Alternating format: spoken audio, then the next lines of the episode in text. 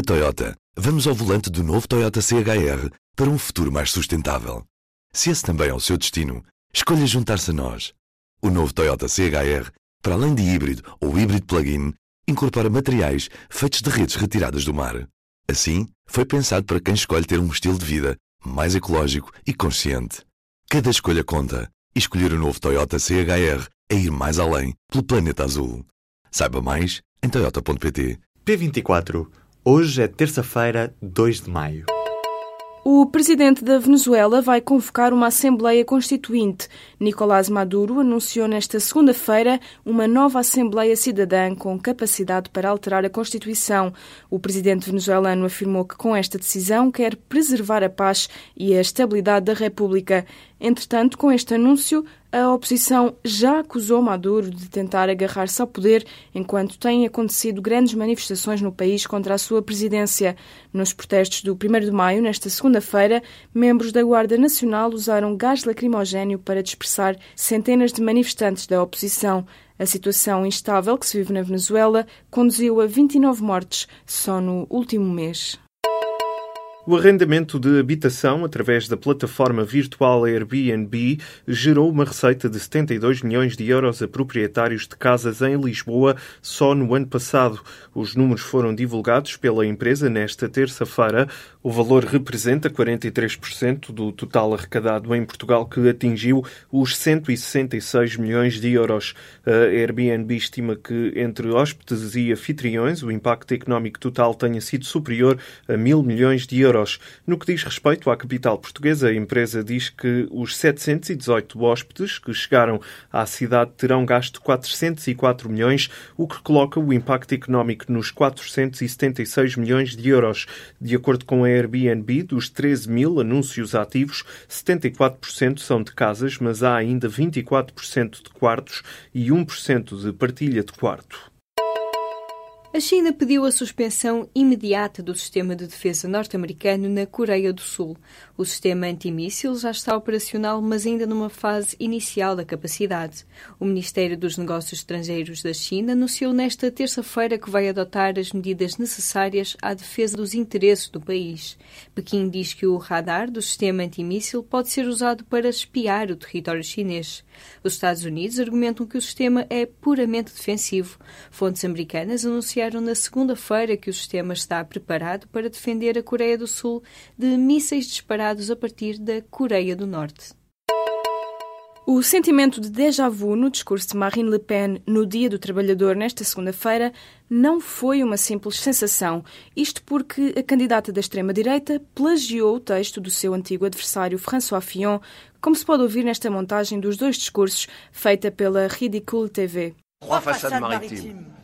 La Manche et la mer du Nord, ouvertes sur le monde anglo-saxon et sur l'immensité septentrionale. La façade atlantique qui nous ouvre depuis des... Palavra a palavra, Le Pen repetiu uma boa parte do que o candidato conservador tinha dito no dia 15 de abril, quando ainda decorria a campanha para a primeira volta das eleições em França.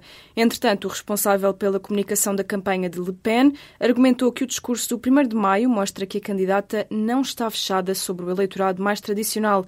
David Rashline considera ainda que o plágio é uma homenagem ao conservador Fillon.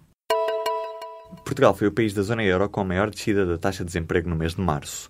A estimativa provisória aponta para o desemprego na ordem dos 9,8%. Já a taxa na zona euro manteve-se nos 9,5%. Em Portugal, e no prazo de um ano, o desemprego registrou uma queda de 2,2 pontos percentuais, estimando-se agora que a população desempregada seja pouco mais de meio milhão de pessoas. Apesar da recuperação, Portugal é o sexto país com o nível de desemprego mais elevado da zona euro. A Grécia continua a ser o país com o pior indicador, com uma taxa de 23 3,5%. O Fisco instaurou nos últimos três anos pelo menos 50 processos disciplinares a funcionários que consultaram os registros fiscais de várias figuras públicas. Entre elas está, por exemplo, o antigo Ministro da Economia Manuel Pinho, o antigo Primeiro-Ministro José Sócrates, ou o empresário Carlos Santos Silva. O público teve acesso a alguns dos processos disciplinares e aos relatórios internos do Fisco. Dos 50 inquéritos, 45 deram origem a repreensões e 5 foram arquivados. Os serviços jurídicos da autoridade tributária propuseram a aplicação de penas de repreensão escrita, suspensas por seis meses ou um ano. Isto mesmo nas situações em que o Fisco concluiu que as informações consultadas não foram divulgadas nem houve quebra do sigilo fiscal, apenas foram consultadas indevidamente. Há gestores a ganhar até 100 vezes mais do que trabalhadores nas empresas portuguesas cotadas no principal índice da Bolsa de Lisboa. Nas contas feitas pelo jornal Dinheiro Vivo, a Jerónimo Martins, dona do Pingo Doce, é o grupo onde há a maior distância salarial. No ano passado, o presidente executivo, Pedro Soares dos Santos, ganhou 100 vezes mais do que os funcionários, tendo em conta que a média salarial na Jerónimo Martins é de 12.500 euros por ano. No pódio das disparidades estão ainda a Sonai, dona do público e do continente, e também a EDP, onde o presidente António Mexia recebeu mais de 2 milhões de euros no ano passado. As contas foram feitas a partir dos relatórios e contas anuais das empresas no PSI 20, o principal índice da Bolsa de Lisboa. O tenista João Sousa foi eliminado nesta terça-feira do Estoril Open. O número 1 um português perdeu em apenas dois sets, 6-3 e 6-4, frente ao norte-americano Bjorn Frantangelo. Em declarações à RTP no final do jogo, o tenista português mostrou-se decepcionado com este resultado. Não fiz uma boa exibição. Uh Penso que ele fez um bom encontro, não me deixou entrar no, no, jogo e a verdade é que não fiz um bom encontro, não estou contente com, com o encontro 2. O ténis é assim, nem, nem sempre se pode jogar ao mais alto nível e, portanto, uh, infelizmente saio de um torneio muito especial para mim uh, muito cedo. Uh, portanto, obviamente, uma decepção para mim. João Sousa cai assim logo na primeira ronda do torneio do Estoril Open. As temperaturas máximas vão subir nesta terça e quarta-feira entre 3 a 6 graus centígrados. Prevê-se que em algumas regiões de Portugal continental fiquem acima dos 30 graus já nesta terça-feira. O Instituto Português do Mar e da Atmosfera prevê as temperaturas mais altas para zonas como o Ribatejo, o Alto Alentejo e alguns locais do litoral norte e centro. A partir de quinta-feira as temperaturas descem e para sexta-feira espera-se chuva. Alunos, professores e colaboradores da Universidade Nova de Lisboa vão ter à disposição 300 bicicletas para alugar já a partir do próximo ano letivo. O objetivo é vir para a Faculdade de Bicicleta, um meio mais económico, ecológico e saudável. O projeto vai ser implementado no campus de Campo Lide e na Faculdade de Ciências Sociais e Humanas, na Avenida de Berna. Numa segunda fase, vai ser estendida a toda a comunidade académica da Universidade Nova nos vários polos. Este aluguer de longa duração implica também um compromisso. Há um número mínimo de quilómetros obrigatórios a percorrer. Os estudantes alugam ao semestre e ficam com o direito a ter um capacete, cadeado, colete e um plano de manutenção com direito a seguro também. O valor do aluguer ainda não está definido, mas a garantia é que será elevado o suficiente para comprometer o utilizador a percorrer os quilómetros mínimos, mas também não será muito elevado para ser acessível a todos.